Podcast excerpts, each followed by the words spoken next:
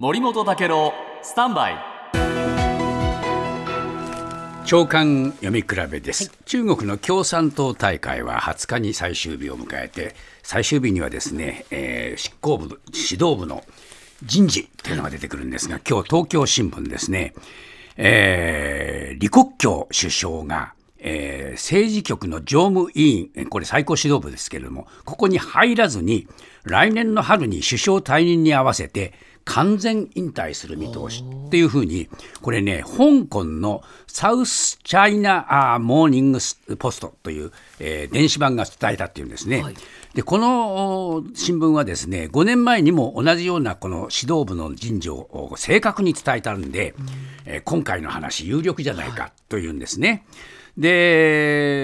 この日、えーあのアメリカのウォール・ストリート・ジャーナルも同じようなあこのことを報じていると。ただ一方、台湾の有力有力紙の連合法というところはですね、李克強さんが、えー常任委員に留任するという報道も出出してるんで、どっちだろうかということになっています。でこれについて毎日新聞はですねこの首相2期目の李克強さんは参戦を禁じる憲法規定から首相の退任はもうこれ規定路線なんだけれども、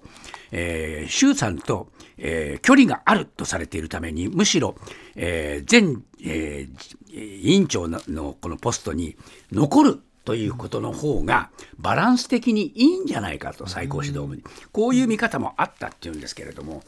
あのこの間の習近平さんのね演説の時に李克強さん見てましたけどあんまり拍手しないっていう やっぱり距離があるんですね。だからそのことを当然習近平さんは分かってるわけから最高指導部には残さない。ということはこれからもうますます自分の権力に近い人たちで周りを固めるということになるんじゃないかと、えー明日のですね人事に注目が集まっています。